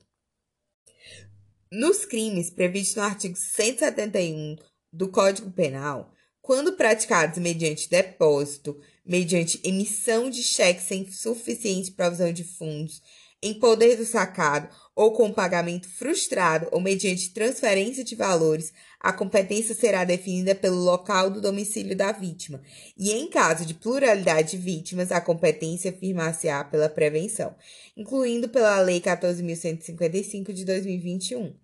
Veja, a competência em regra é determinada pelo lugar da infração em segundo lugar, é pelo domicílio ou residência do réu, depois a natureza da infração, a distribuição, conexão, continência, prevenção e prerrogativa de função. Agora criou-se uma hipótese em que é, a competência pode ser definida pelo local do domicílio da vítima. É, e qual é o, a situação? É nos crimes previstos no 171, que é estelionato, do Código Penal, quando praticados mediante depósito, emissão de cheque sem fundo, é, sem fundos, em poder do sacado, ou pagamento frustrado ou transferência de valores, PIX, né? A competência será definida pelo local do domicílio da vítima. E em caso de pluralidade de vítimas, prevenção. Artigo 71. Tratando-se de infração continuada ou permanente, praticada em território de duas ou mais jurisdições, a competência firmar-se-á pela prevenção. Infração continuada permanente, praticada em território de duas ou mais jurisdições, a competência firmar-se-á pela prevenção. Capítulo 2. Da competência pelo domicílio ou residência do réu. Artigo 72. Não sendo conhecido o lugar da infração, a competência regular-se-á pelo domicílio ou residência do réu. Parágrafo 1. Se o réu tiver mais de uma residência, a competência firmar-se-á pela prevenção. Parágrafo 2. Se o réu não tiver residência certa ou for ignorado seu paradeiro, será competente o juiz que é primeiro tomar conhecimento do fato. Artigo 73. Nos casos de exclusiva ação privada, o querelante poderá preferir o foro de domicílio da residência do réu ainda quando conhecido o lugar da infração. Então, no caso de ação privada, ação privada, o querelante poderá preferir o foro de domicílio ou residência do réu, ainda quando conhecido o lugar da infração. Capítulo 3. Da competência pela natureza da infração. Artigo 74. A competência pela natureza da infração será regulada pelas leis de organização judiciária, salvo a competência privativa do Tribunal do Júri. Capítulo 1. Compete ao Tribunal do Júri o julgamento dos crimes previstos no artigo 121, parágrafo 1 e 2, artigo 122, parágrafo único, 123, 124, 125, 126, 127 do Código Penal, consumados ou tentados. Crimes dolosos contra a vida consumados ou tentados são de competência do Tribunal do Júri. Parágrafo 2 Se, iniciado o processo perante o juiz, houver desclassificação para infração de competência de outro, a este será remetido o processo, salvo se mais graduada for a jurisdição do primeiro, que em tal caso terá sua competência prorrogada. Parágrafo 3 se o juiz da pronúncia desclassificar a infração para outra atribuída à competência de juiz singular, observar-se-á o disposto no artigo 410. Mas se a desclassificação for feita pelo próprio tribunal do júri, a seu presidente caberá proferir a sentença. Então, relembrando aqui no tribunal do júri, se houver desclassificação da infração para outra de competência de juiz singular, ao presidente do tribunal do júri caberá proferir sentença. Em seguida, aplicando-se quanto ao direito resultante da nova tipificação for considerado pela lei como infração penal de menor potencial ofensivo, o disposto no artigo 69 e seguintes à Lei 9.099.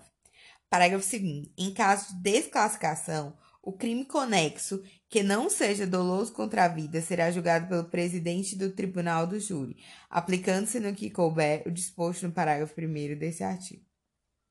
Então, aqui é o artigo 492 do Tribunal do Júri, seus parágrafos. É, então, é importante relembrar. Porque aqui diz que o juiz da pronúncia desclassificar a infração, a competência de juiz singular é, é uma coisa. Ele manda para o juiz singular. Agora, se a desclassificação for feita pelo tribunal júri, é o, é o juiz do júri que julga.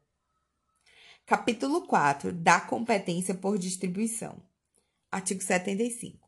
A precedência da distribuição fixará a competência quando, na mesma circunscrição judiciária, houver mais de um juiz igualmente competente. Parágrafo único.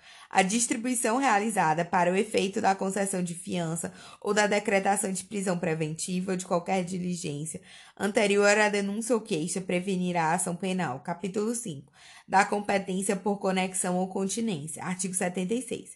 A competência será determinada pela conexão. 1. Um, se, ocorrendo duas ou mais infrações houverem sido praticadas ao mesmo tempo por várias pessoas reunidas ou por várias pessoas em concurso, embora diverso tempo e lugar, ou várias pessoas umas contra as outras. 2. A competência será determinada pela conexão se, no mesmo caso, houverem sido umas praticadas para facilitar ou ocultar as outras, ou para conseguir impunidade ou vantagem em relação a qualquer delas. 3. A competência será determinada pela conexão quando a prova de uma infração ou de qualquer de suas circunstâncias elementares influir na prova de outra infração.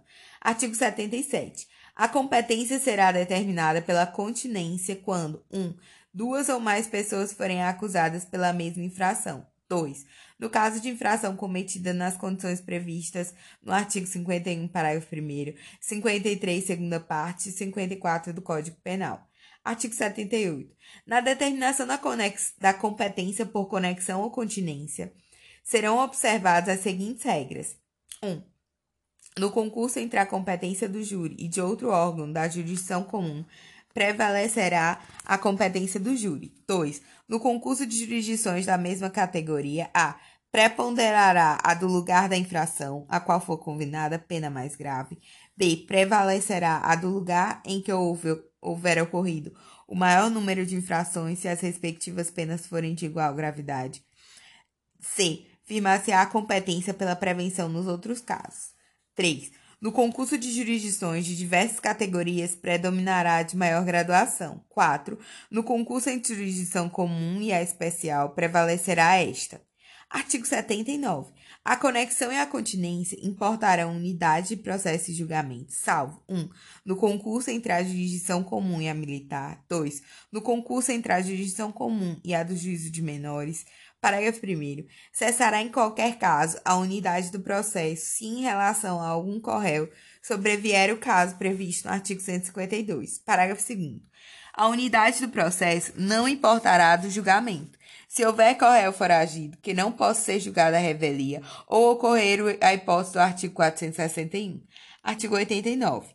Será facultada a separação dos processos quando as infrações tiverem sido praticadas em circunstâncias de tempo ou de lugar diferentes, ou quando, pelo excessivo número de acusados e para não lhes prorrogar a prisão provisória, ou por outro motivo relevante, o juiz reputar conveniente a separação. Artigo 81. Verificada a reunião de processo por conexão ou continência, ainda que o processo de sua competência própria venha o juiz ou tribunal a proferir sentença absolutória ou que desclassifique a infração para outra que não se inclua na sua competência, continuará competente em relação aos demais processos. Parágrafo único. Então, parágrafo único.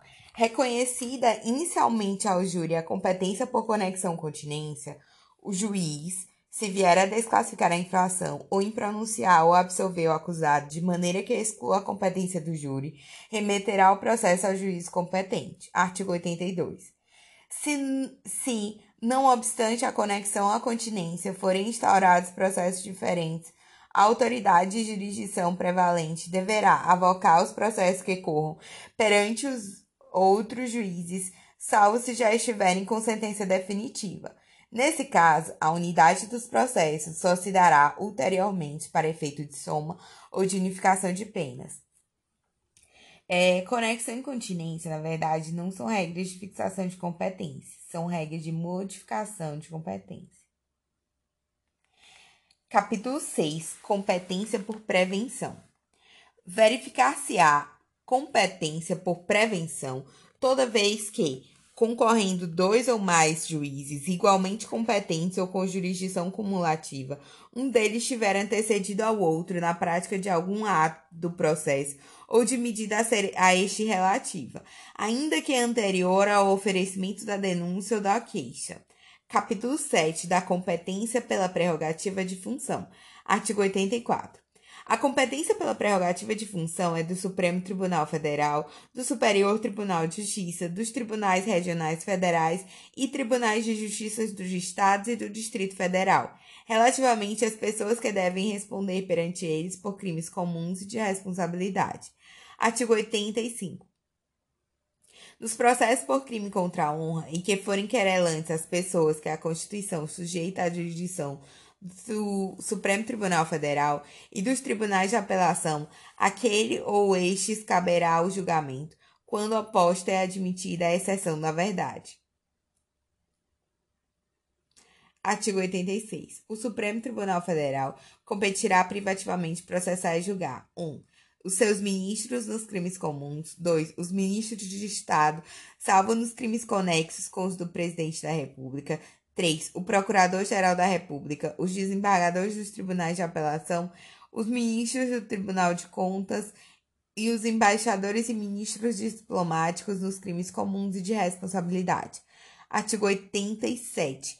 Competirá originariamente aos tribunais de apelação o julgamento dos governadores ou interventores nos estados ou territórios e prefeito do Distrito Federal, seus respectivos secretários e chefes de polícia, juízes de instância inferior e órgãos do Ministério Público.